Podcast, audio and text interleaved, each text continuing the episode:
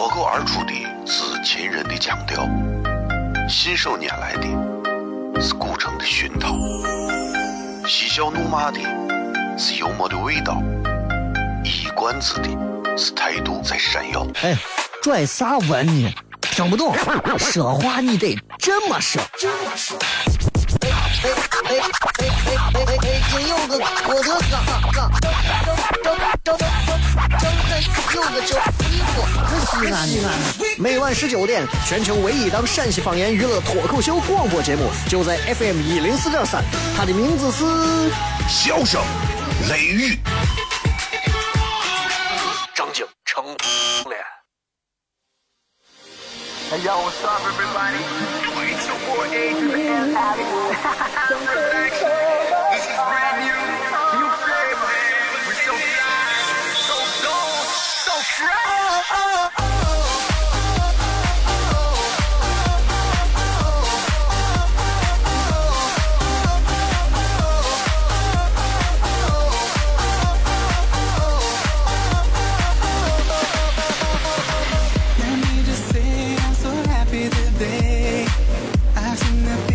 好了，各位好，这里是 FM 一零四点三西安交通旅游广播，在每个周一到周五的晚上十九点到二十点，小雷为各位带来这一个小时的节目《笑声雷雨》。各位好，我是小雷。今天天冷啊，这个冷的天气里头，我相信朋友们开车在路上啊，应该是会比较幸福、有幸福感的，至少对吧？你能感觉到有车的，还是还是这个时候能稍微的舒服一点，儿，是吧？起码你这会儿坐公交也能稍微的舒服一点。就是蹬自行车的这会儿就觉得，哎，早知道当时凑点钱，再加点钱买个车算了。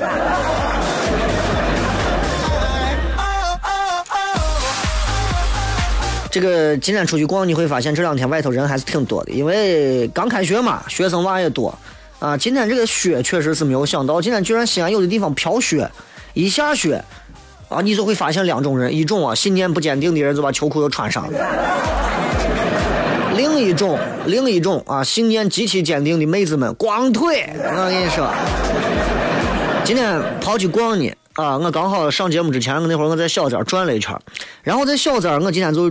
见了，因为小寨一直有很多的漂亮妹子，这一点是实话，对吧？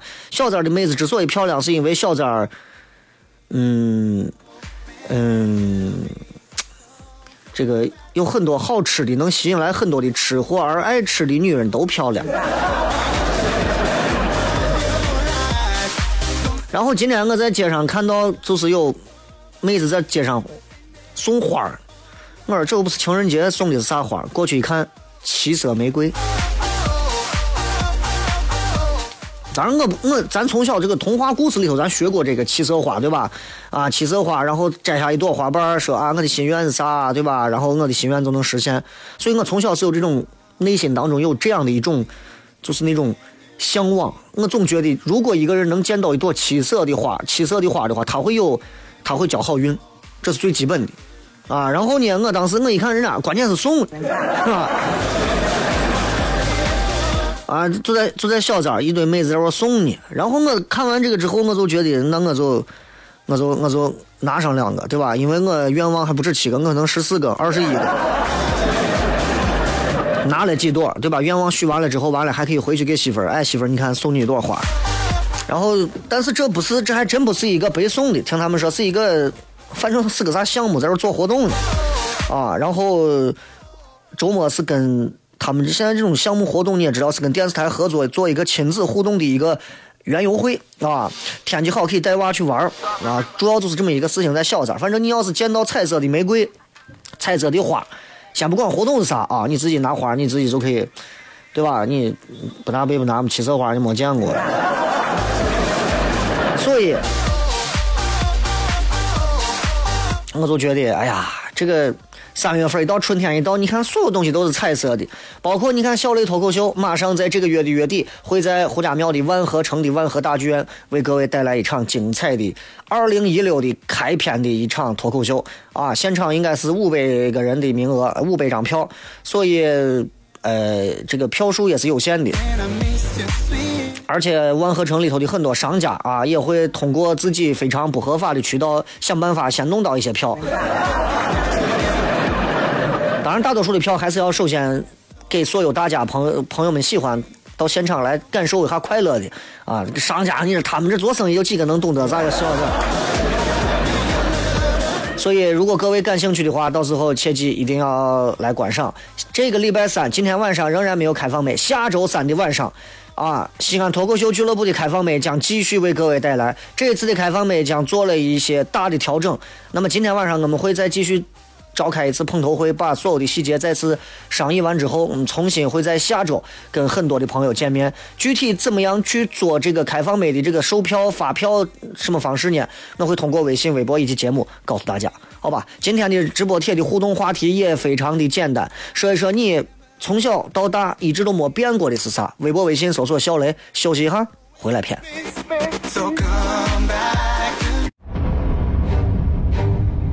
哦，亲爱的露丝，你还记不记得那个面积狠、染技狠、感觉伤及狠的深深意外？哦，亲爱的露丝，你为啥要无情地把我甩掉？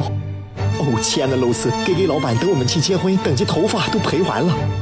哦，亲爱的露丝，没有你，以后谁给我赚溜辣子？我难过极狠。各位好，这里是 FM 一零四点三西安交通旅游广播，在每个周一到周五的晚上十九点到二十点，小雷为各位带来这一个小时的节目《笑声雷》。各位好，我是小雷。哦，天哪！笑声雷雨，有没有爱情无所谓，只要每天都陶醉。每个周一到周五，FM 幺零四点三，笑声雷雨，很好，很合适。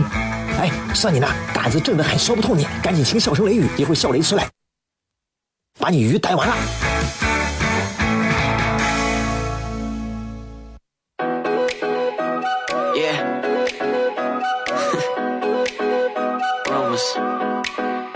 We the word up on the street. They talk, talk, talk about you and me. Let's start some rumors. Uh, rumors. No, I don't know where they came from, but I'm all. 每次听到这样的音乐的时候，我相信很多朋友的内心应该也会很开心，知道我们正儿八经节目就开始了。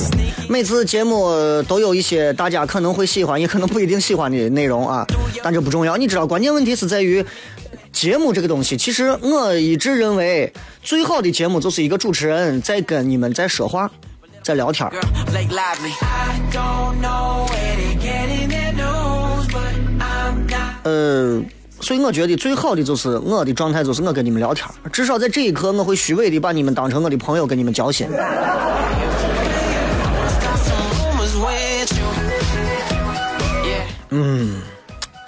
今天跟大家聊点啥呢？这个，哎，每天的话题很多，你知道，就每天想聊的东西还真的多。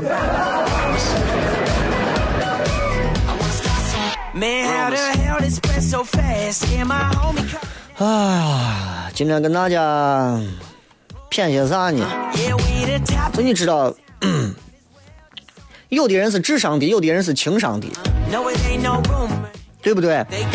呃，智商低，可能就是笨一点儿傻一点儿呆一点儿瓜一点儿情商低，可能这个人很很聪明啊，这个这个很精明，但是情商方面，待人接物、为人处事啊，对不对啊？Girl. 你说我是一个智商低还是一个情商低？我告诉你，我可能我觉得我智商很低，情商更低。话说回来了，情商特别高的人有几个去选择做主持人这个行业，早都干别的了。再配有一点智商，现在早早当上有有钱有权的大商人啊，大老板了，对吧？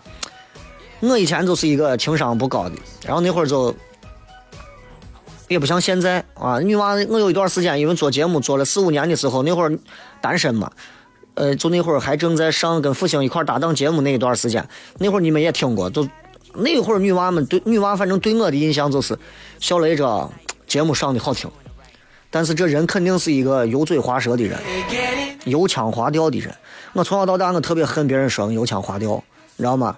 然后我那会儿我就我就见一个女娃，女娃长得很漂亮，很文气，平时话也不多。那天刚约着跟她吃个饭，晚上俺俩一个茶餐厅就俺俩，我就跟她多说了两句，我就说哎，那我问你个问题呗。她说那你说嘛。我说你觉得像我这种老实男人，为啥就没有人喜欢？你们女的为啥都喜欢那种油腔滑调的？其实我正儿八经骨子里是一个很老实的，啊，一点都不油腔滑调。然后女娃就跟我说：“小雷，我告诉你为啥？因为你其实啊，你没有发现你特别的不解风情。”我，哎呀，你再把我嚷死！哎呀，我不解风情啊，我不解风情，你会解风情？我告诉你，我是全省台市台所有的男主播里头最解风情的。他说：“哈，啊，没说话。”我说：“你你别让我，我这玩意儿我是真的。你说我哪儿不解风情了？”他一看表，十一点。哎呀，这么晚了，那这样吧，你今天晚上来我家，我再慢慢告诉你。我不行，你给我解释清，必须给我解释清，我到底到底哪儿不解风情？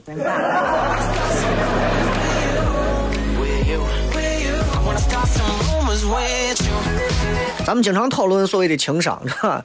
比方说，大家会说像奥巴马智商很高，希拉里智商很高，何炅跟林志玲，啊，呃，不是智商，情商很高，这些人情商都很高。然后我们会说我们周围老张、小王，啊，二狗情商都比较低。情商啥？啊，我们说 EQ，EQ 就是情商，emotional。那个啥情商，指的就是你的情绪的一个商数啊，包括你的情绪、你的意志、你的耐受挫折方面的品质。总的来说，人跟人之间情商啊，没有多少明显的先天差别，更多是后天的培养。所以这么多年，你会发现心理学家他们提出跟智商相对应的概念，就是说情商。从最简单的层次上下定义，提高情商是啥呢？就是把不能控制情绪的部分变成可以控制的情绪，从而你就可以增强理解别人和跟别人相处的能力。这是官方解释。情商其实也是一种智力，情商这种智力，它是由五种特征构成的，分别是自我的意识、控制情绪、自我激励、认知他人情绪和处理相互关系，对吧？自我意识，我是谁？啊，我咋这么憨？我原来是个散片儿啊！我帅成怂了。控制情绪，你再说一句啊，我忍了，不说了。你再说一句啊，我不说，你咋个打不死你，咋的？自我激励，老板说你不行，你算了吧。亲说我小雷，我是可以的，我是小雷，我是可以的，我一定可以，我一定可以。老板，我辞职。认知他人情绪，哟哟哟哟，他今天不开心了，他今天得是不高兴了，哟，他家得是谁不在了？看他今天状态不是太好。哎呀，哎，我给你讲一个《封神榜》的故事吧。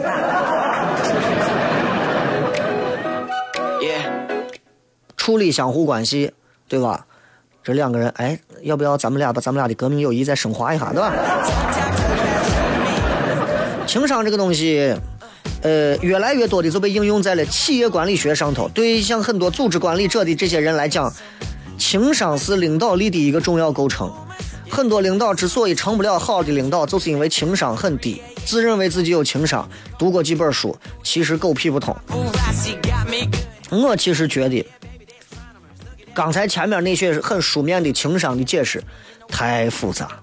我认为一句话就概括了，就是情商高的人，只有在他想让你不开心的时候，你才会不开心。听明白了没有？就是你看这个人情商高还是低，你就看他，如果他想让你不开心，你就肯定不开心。但是他只要想让人开心，没有任何人会不开心。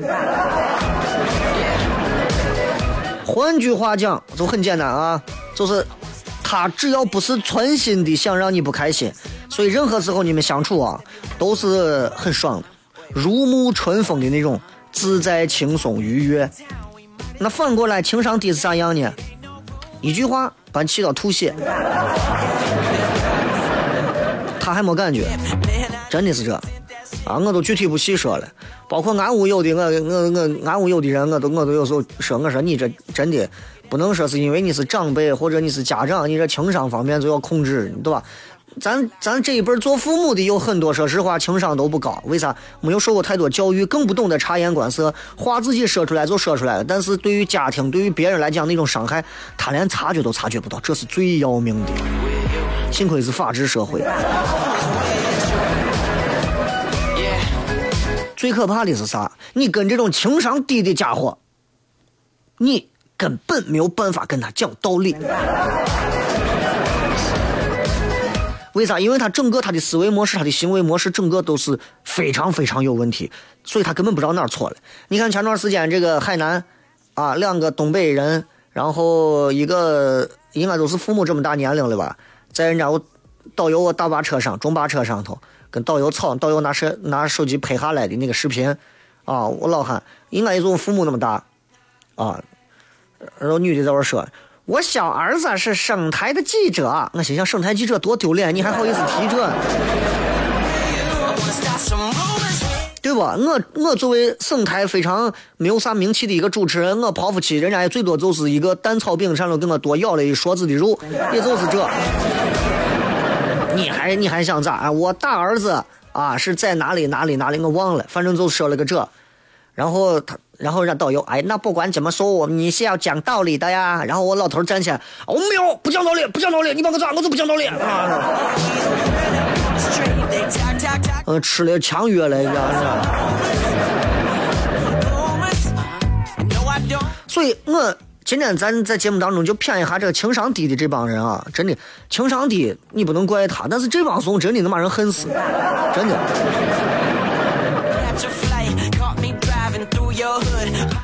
我觉得人活在世啊，每个人处事为人、待人接物都是有原则的。我有这么几个原则，我跟大家分享一下。你们觉得你们能用得着的，你们就用；用不着的，你就撇到一边，开你的车。第一个，永远不要跟恐怖分子谈条件。这一点上，我很钦佩普京，对吧？当年歌剧院的那一次绑架案，那么多的劫匪，绑了整个一个剧院所有的人。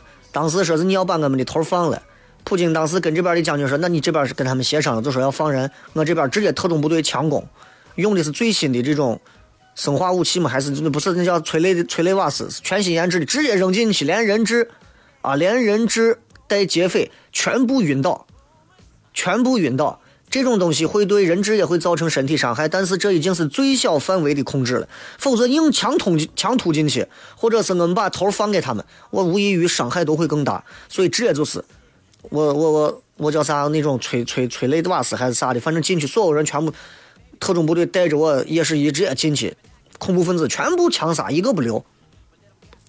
这国际社会也是也是斥责普京，这没有任何的人性嘛。但是我说心里话，我从某一个角度来讲，不跟恐怖分子谈条件，很牛叉，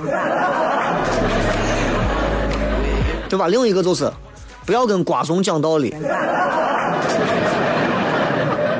莫跟 SB 讲道理这个字，啊，莫跟瓜怂讲道理，这绝对是一个道理。我跟你说，真的是，千万不要讲道理。你跟有的人讲道理，真的你就感觉啊，你自己啊，你踩了踩了一泡狗屎，然后你呀，你说这我想弄下来，你用另外一只脚踩了一泡马粪的这个，然后去刮踩了一泡狗屎的鞋，你有用吗？另一个，你不要用自己的高情商的标准去衡量对方的低情商。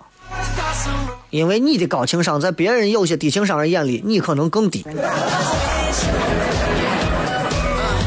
我以前也有过，我我我很直接的，就是给周围有一些情商比较低的朋友，他们的一些行为，我都直接指出来。而且我很偏执的，我说你不要这个样子，你这样做是不对的，你最好改变一下。我想让他们提高情商，把生活能过得好一点，容易一些。而实际上，我相信很多人跟我一样，其实咱是好心，但实际上我后来反思。我这样的行为也是低情商的表现。到最后你会发现，两回三回谈完话下来，你们连朋友都做不成，就做不成朋友了。基本的朋友都做不成。后来我就明白一个道理：有的人，有的人啊，情商低，他不自知，他自己不知道我情商很低。其实按照标准来说，比方说你们情商是一百分是满分，作为小雷。我还整天在节目上鼓吹情商，我可能情商都不及格，对吧？我不自知。有的人稍微清楚一点但是觉得自己呀，我情商很高，我很耿直，我自诩自己就很很很性格非常耿直那种。还有一些人大道理都懂，但是修养太差，没有办法控制情绪，所以会是不受控制做一些没有办法挽回的事情。所以我跟你说，不管是刚才我说这几种的哪一种，我们都犯不着好为人师。不要给别人说你你也不能这样，你这样是不对的。你这样很多生活当中老师还不少嘛，我们九年义务教育的老师够多了，不需要你们。稍微进段广告回来以后继续谝情商的事情。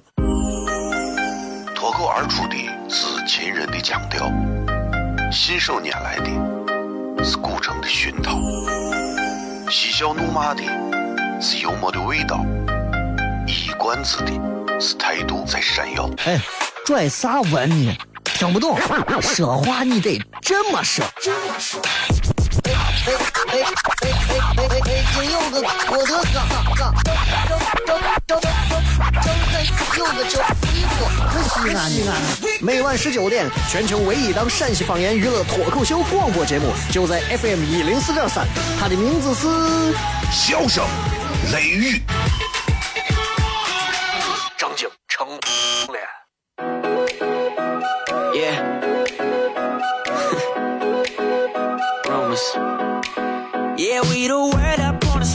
They talk, talk, talk about you and me. Let's start some rumors. Uh-huh. Uh, rumors. Uh-huh. No, I don't know. 今天我们在跟各位在节目当中讲述关于情商的问题啊，情商高或者情商低。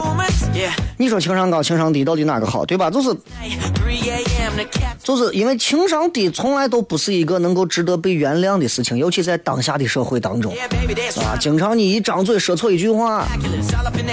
那可能就今后你很多的机会都没有了。所以现在为啥我们你会发现很多人会自认为自己很圆滑啊，在社会当中八面玲珑啊，然后各种这个各种各样啥样的这个这个这个人都能来往啊，啥样的都能。其实那样的人很累，其实也挺可悲。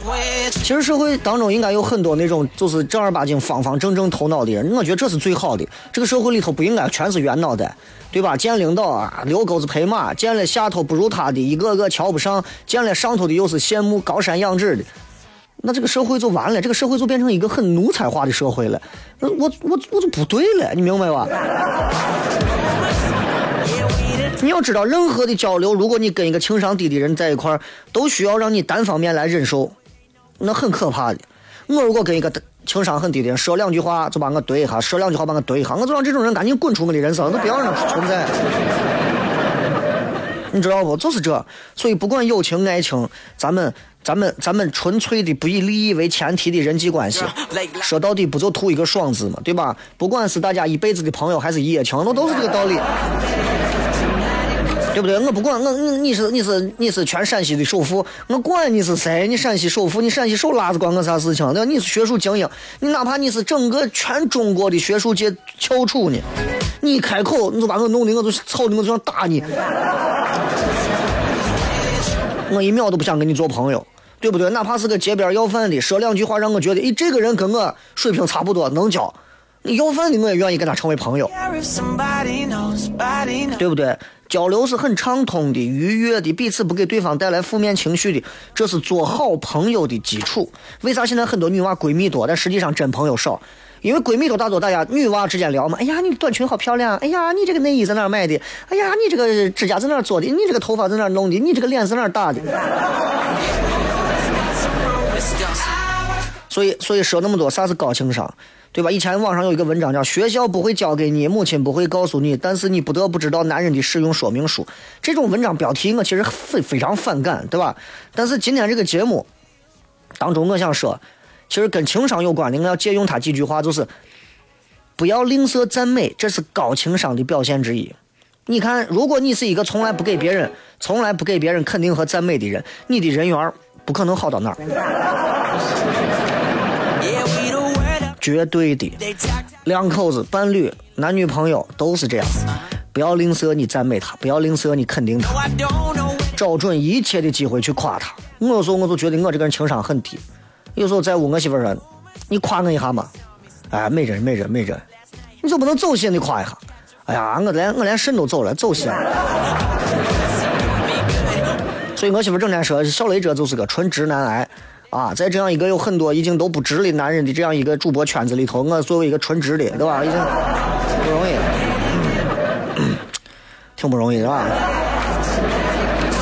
就我给他们举例举例子，就是全中国所有的媒体圈里头，所有的男主播都被掰弯，我永远是屹立不倒，纯直一个。我跟你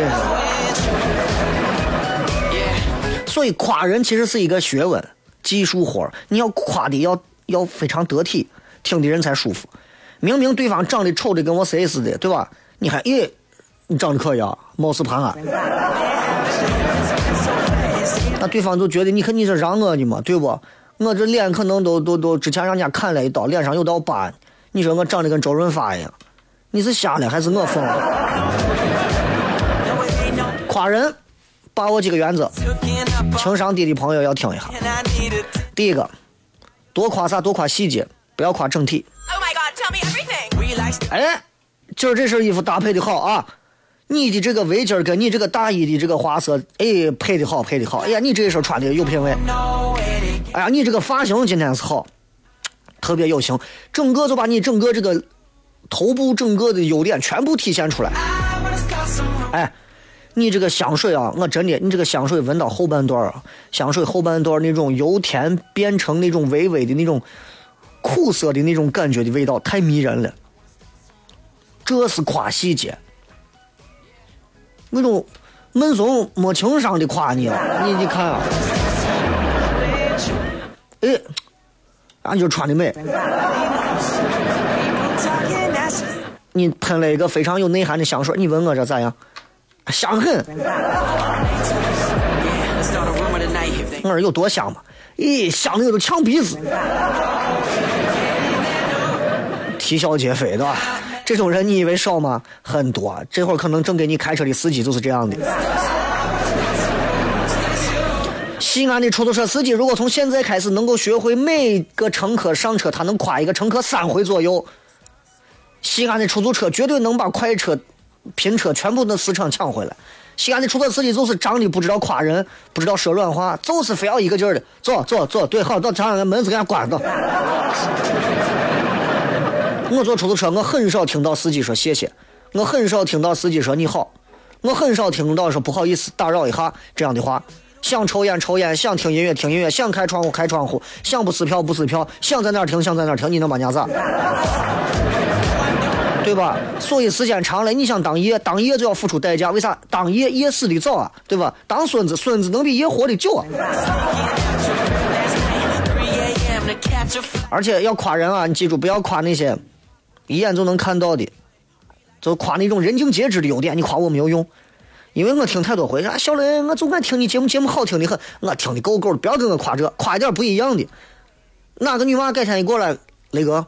我通过你的节目，我听到你的内心当中的某一个什么啊，讲的多细，不行，我非要请这妹子吃个饭，再加上妹子长得漂亮，今晚上别走了，我好好聊一聊，对吧？她的外形好，你夸她工作的样子迷人，对吧？学霸，哎呀，你学习好，夸的有用吗？你要夸，哎，你这，没想到你的这个篮球打的这么好，都快赶上我了。他工作很好，你要说，哎，你这没想到你还有生活情趣，对吧？你能夸的让他心花怒放，夸的让他印象深刻。第三个，夸人一定要记住，不要等他做了啥大事儿再夸他，生活当中点点滴滴都要夸。这一点上，我说要我包括咱自己自己家媳妇儿啊、女朋友、男朋友都听着。啊！你不要等他。哎呦，我老公今天挣了一万块钱，哎呦，能干的俺屋顶梁柱，夸他。这尤其是很多的女人，你想你媳妇儿的是在屋就这么夸你，这其实是目光很短浅、非常现实的一面，会让男人觉得啊，我挣钱了你夸我，我平时一下都不夸我，对不对？平时啥时候都不夸我，平时连一句啊老公你真棒都没有。比方说，举个最简单的例子。这会儿你的老公、你的男朋友正在开车，啊，他这会儿很顺利的在堵车的时候把你很顺利的开到目的地，或者他的车技非常好，一个倒车一头就扎进去，没有倒第二把，你就可以夸呀呀，你现在车技越来越好了呀，把你弄的呀，咋一下子进去我都要蹭五分钟呢。然后你男朋友、你老公可能这个时候就会张开，那你肯定不行嘛，我这的，他心里面其实是会对你的这份夸奖非常的感到有自得和满足的。不信的话，你夸一下试试。所以你要学会去示弱，然后你要学会去夸他，你基本上可以得到 everything。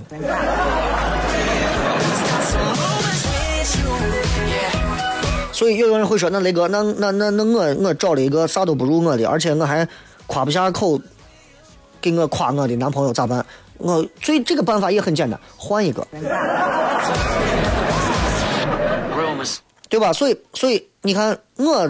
反观我自己，我有时候觉得我的情商高还是低，我也在想，唉，可能也就是平均水准，稍微能偏上一点点儿，啊，就是，嗯，我觉得每个人应该给自己的这个人生当中定一条、定一些规矩，啊，就是第一个啊，这这些规矩你一定要严格贯彻的，比方说，你要发自内心的去赞赏别人，发自。内心的去赞赏，很多人现在忙着挣钱干啥，每天都是一副焦虑的样子，还赞赏别人。我连我自己照镜子我都不想多看一眼。可是这样的话会很痛苦。如果可以的话，你一定要发自内心的赞赏一下。第二个，不要在任何的场合跟任何的人的交流过程当中去发表负面消极的言论。两条当中，我我发现我一条都做不到。别人跟我说：“小雷，你这今后你要给咱努力往上爬呢，往上走呢，你要如何如何？”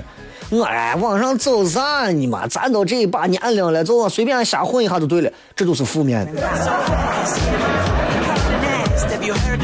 你知道，就第一条对吧？只要大家去赞赏别人，发自内心的。其实你知道，内心是一个足够阳光的。足够阳光的，基本上都能做到。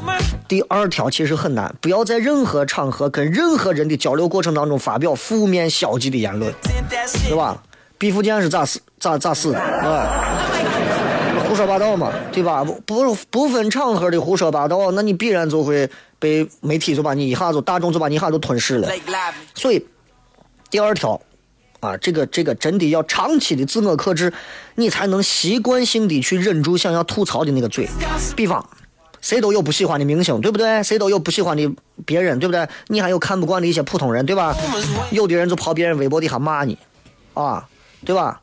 你要知道那个那个那个那个叫啥《煎饼侠》里头那个女主角袁姗姗，当时有几万人跑她微博底下骂她，你演技烂的跟啥一样？演技烂的跟啥一样？你个废的，啥都没用。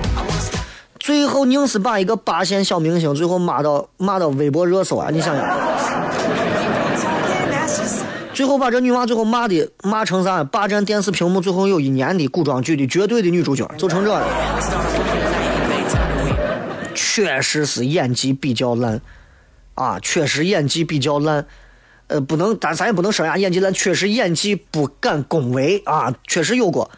但是我也不是针对这个袁姗姗，就是就是就是，你知道，开微博这么多年，我是从来没有在任何的一个明星底下发表过任何一段你不行，你废物，包括文章事件、陈赫事件，我从来没有发过一个字。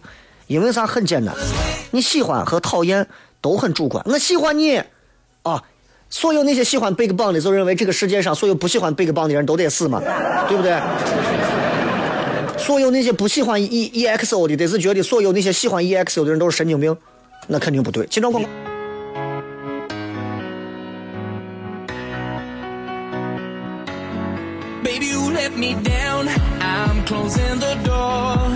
欢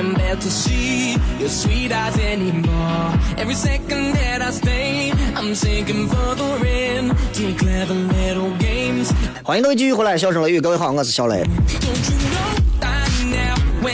来，我们来看一下各位发来的各条有趣留言。这个有很多出租车司机给我在微信上留言啊。这个鲜花批发说，崔哥，呃呃，小崔说，雷哥，我是一个出租车司机。你说上来个乘客就夸人家长得漂亮，要是女的话，估计明天都拘留了，要不然就被投诉了。让你夸奖又不是耍流氓去调戏，对吧？夸人要技巧的，这就是情商不高的原因。你知道这。举个例子，上来一个女娃，女娃长相非常好，长得一看就是很惊艳的。呃，当然分几种，一种是女娃长得好的，一种女娃长得一般，一种女娃长得丑的。然后一种是女娃长得好的，穿的也很好的，穿的很性感的；一种是穿的很保守的。我给你分别学一下，长得好的。哎呀，一看这长相你是演员吧？哎呀，我一看你这长相，我觉得我还觉得我以为是个明星，你看你眼熟的很。一句话把人家女娃就夸的心花怒放了，不会吗？非要一上来，哎呀，小妞长得孬的很。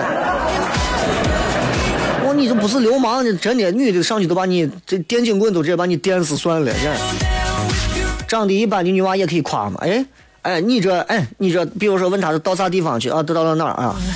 我看你这年龄不大，我看你这呀，这你们现在这年轻女娃，真的这穿衣服还是很讲究品味的。其实她穿的很一般。哎呀，师傅，谢谢谢谢谢谢。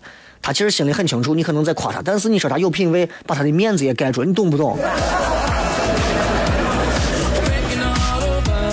你总不能一上去直言不讳，哎呀，你你抽空可以整一下，作死你知道吧？这个叫鱼鱼说，我是出租车司机，你坐我的车就不一样，对是？你会夸人，你夸一个。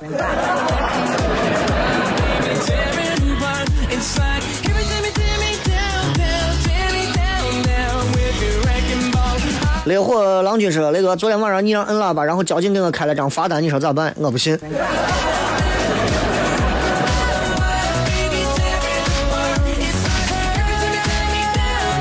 从小到大一直都没有变过的事情是啥呢？来，我们看一看各位在微博上发来的一些有趣留言。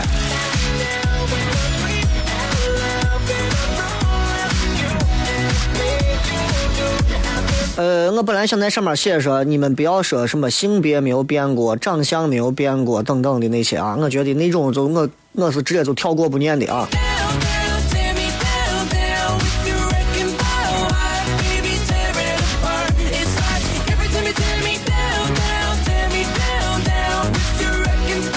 王呆呆说：“个子矮，永远站在第一排。从小到大，个子这个东西，嗯，胖是一时的事情，矮可能是一辈子的事情。但是并不代表矮，我们就如何如何矮人一等或者啥，对吧？我觉得矮的人自己不要放过自己在这个社会当中各种的机会的争取。其实高矮胖瘦不是最重要的，尤其是男人，个子矮一点。”不要小看，啊，西安有很多企业家个子很矮，但是身价都相当的让你害怕。那拿郭敬明来说，郭敬明挣的钱垒到一块儿你的身高，嗯，多高他也能超过，超过，对吧？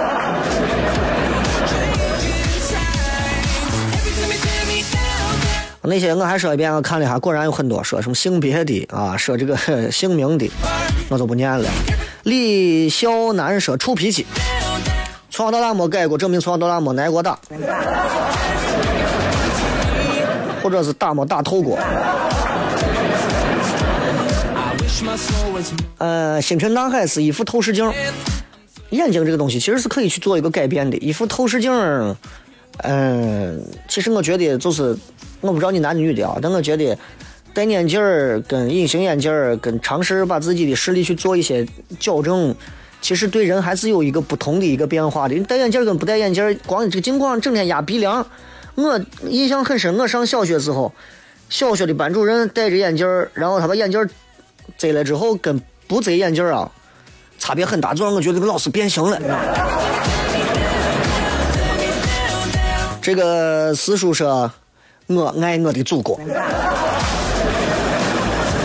啊，这个得念一下，对吧？这很少有说从小到大到最后不爱祖国的，不爱祖国有本事你滚出这个祖国，对不对？其实我挺反感这样的。哎啊，我最讨厌西安这个城市了，又破又脏又穷又烂。哎，我觉得中国人啊，真的现在素质都低。中国现在这个啥啥啥都不行，不行你滚出去嘛！没有人让你待到我们中国，没有人让你待到西安，没有人让你待到陕西。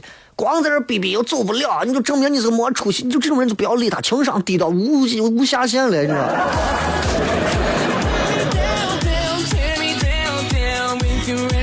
这个若什么没有？我们说一单一双的眼皮愁死人了，多好！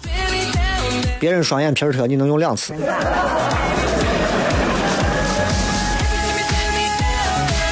露馅的肉包说，一直被别人的鄙视啊。小时候同学不屑的说啊，不就是学的好，没有啥了不起。大学了，同学嫌弃说，不就是过了四六级嘛，谁没有过一样。工作了，被同事碎碎叨，不就是长得帅吗？能咋？那个能改吗？在线等挺急的。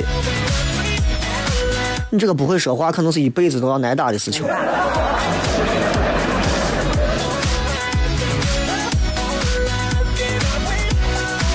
新鲜蘑菇酱说：“从小没变的是皮肤黑脸大，还是那么穷，变的是我胖了，饭量大了。”啊，以前是以前是脸大啊，皮肤黑穷，以前叫以前是黑穷大，现在是现在是啥？现在是黑穷胖啊，没有区别，是吧？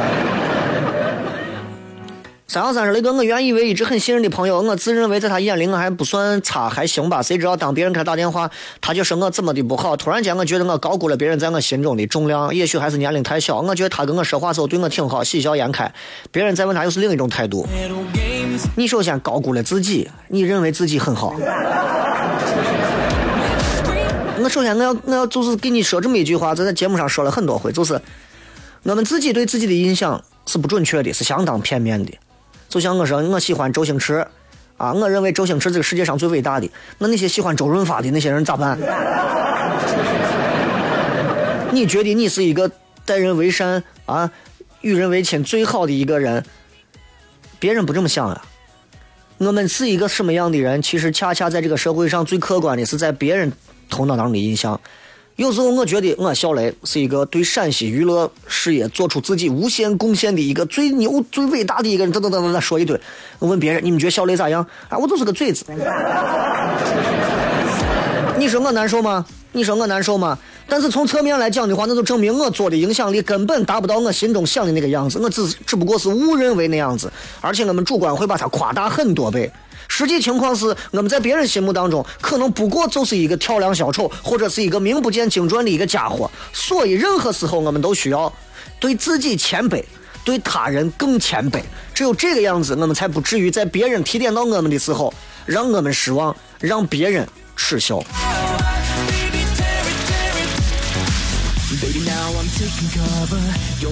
大门说：“我从小到大都没变，是我喜欢大胸。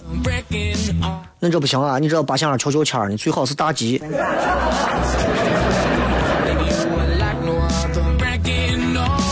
文先生说：“我一直没有刘海儿，蹦楼挺着凉了。”真是：“一见到漂亮或者性感的女娃，我都会紧张，但是我一直装的很淡定，别人看不出来那种。我从记事儿开始就是这样。早熟啊，但是你一定要切记啊！虽然紧张，装着很淡定，但是尿到裤子上还是能看出来的。”有朋友说我一张大脸，从小到大没变的是一张大脸，可大脸在微整形的眼里来看，那算事儿吗？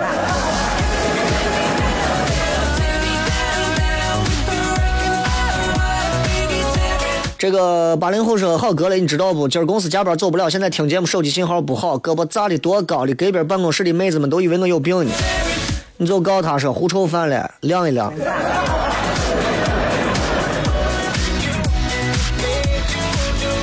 呃，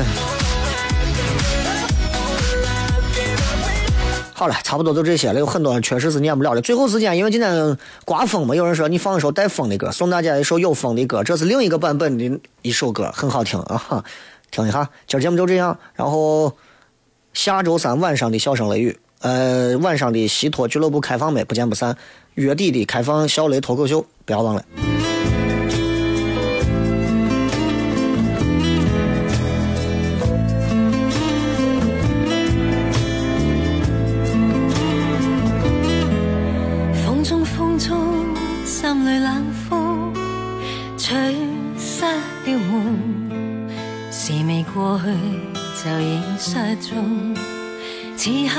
种种心痛，心中心中一切似空，天黑天光都似梦，迷迷惘惘聚满心中，最终一片冷的风，各种空虚冷冷冷，吹起吹起灰梦，过去的心火灼热。